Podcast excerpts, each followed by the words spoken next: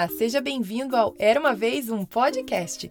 E como a Páscoa está chegando, eu vou contar a você a história de um coelhinho muito levado chamado As Aventuras de Pedro Coelho, escrita por Beatrix Potter. A história foi adaptada e narrada por mim, Carol Camanho.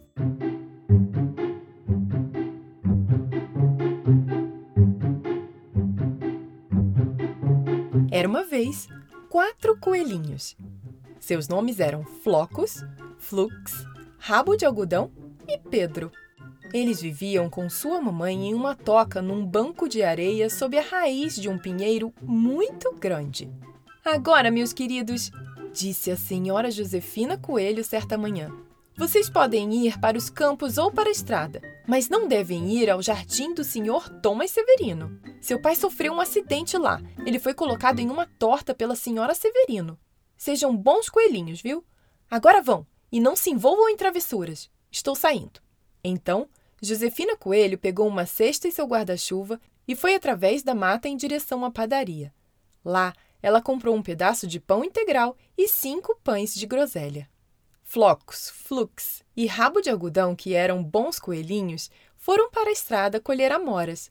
Mas Pedro, que era muito travesso, fugiu imediatamente para o jardim do senhor Severino e se espremeu por baixo do portão. Primeiro, ele comeu algumas alfaces e vagens e então comeu alguns rabanetes. Pedro comeu demais e começou a se sentir meio enjoado, então foi procurar um pouco de salsa mas passando o canteiro de pepinos, encontrou com o senhor Severino. Senhor Severino estava ajoelhado plantando repolhos, mas deu um salto e saiu correndo atrás de Pedro, balançando um ancinho e gritando: Pega ladrão, pega ladrão! Pedro estava muito assustado e corria para todos os cantos da horta, pois havia esquecido o caminho de volta até o portão. Ele perdeu um pé de seus sapatos entre as couves e o outro entre as batatas. Depois de perdê-los, correu usando as quatro patas e ficou muito mais rápido. De modo que eu acho que ele poderia ter escapado completamente se, infelizmente, não tivesse ficado preso num canteiro de groselhas e sido enganchado pelos botões grandes de sua jaqueta. Era uma jaqueta azul com botões de latão, bastante nova. Pedro concluiu que estava perdido e começou a chorar. Uns pardais amigáveis ouviram seus soluços e voaram até ele com grande excitação, e quando o viram, imploraram para que ele não desistisse de fugir.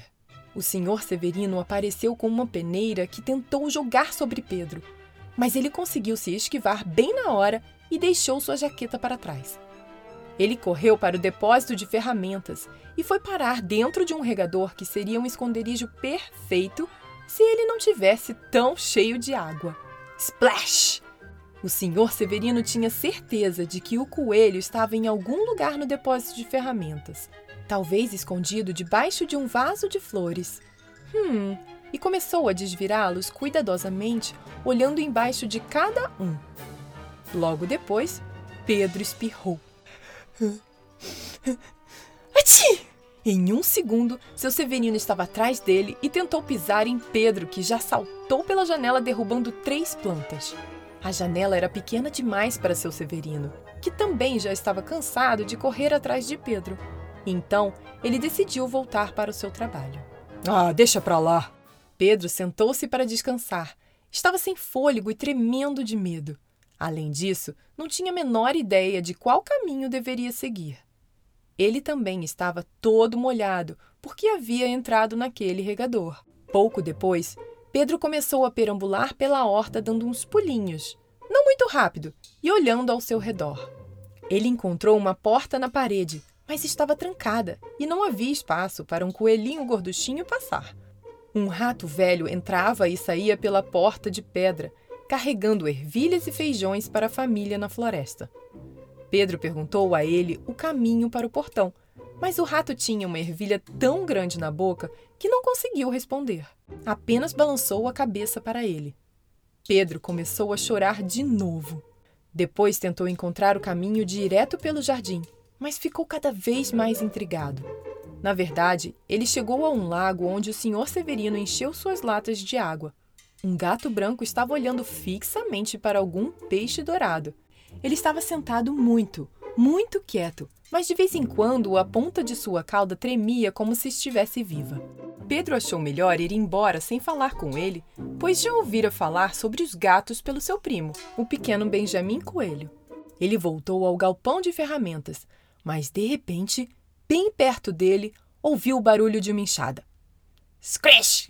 Scratch! Scratch! Scratch!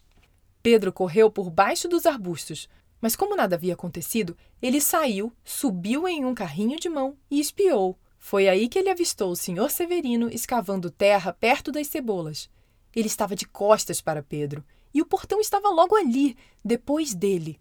Pedro desceu silenciosamente do carrinho de mão e começou a correr o mais rápido que podia por uma trilha atrás de alguns arbustos de groselha preta. Senhor Severino viu quando Pedro fez a curva, mas Pedro nem deu bola. Passou por debaixo do portão e finalmente se viu a salvo na floresta do lado de fora do jardim. O senhor Severino pendurou a jaqueta e os sapatos de Pedro numa vara, fazendo um espantalho para afugentar os corvos. Pedro não parou de correr nem olhou para trás um minuto sequer até chegar em casa no Grande Pinheiro. Estava tão cansado que caiu se esticando todo na areia macia e limpinha no chão da toca e fechou os olhos.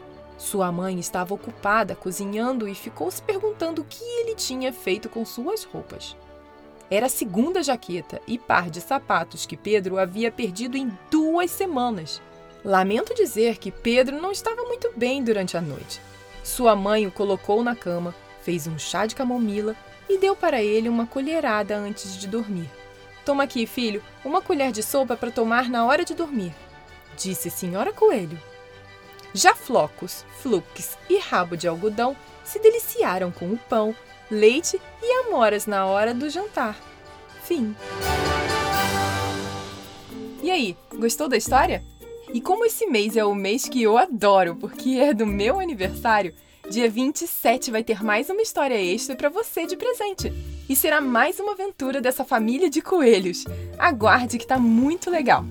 Então lembre-se de seguir o Era uma Vez um podcast na plataforma que você mais escuta, seja no Spotify, Apple ou Google Podcasts ou Deezer, entre outros. Pois todo dia 7 e 17 do mês tem uma história nova. Acesse também o site eramavezumpodcast.com.br para saber das novidades, mandar uma mensagem, sugestão de histórias e muito mais. Beijos e até a próxima. Tchau, tchau!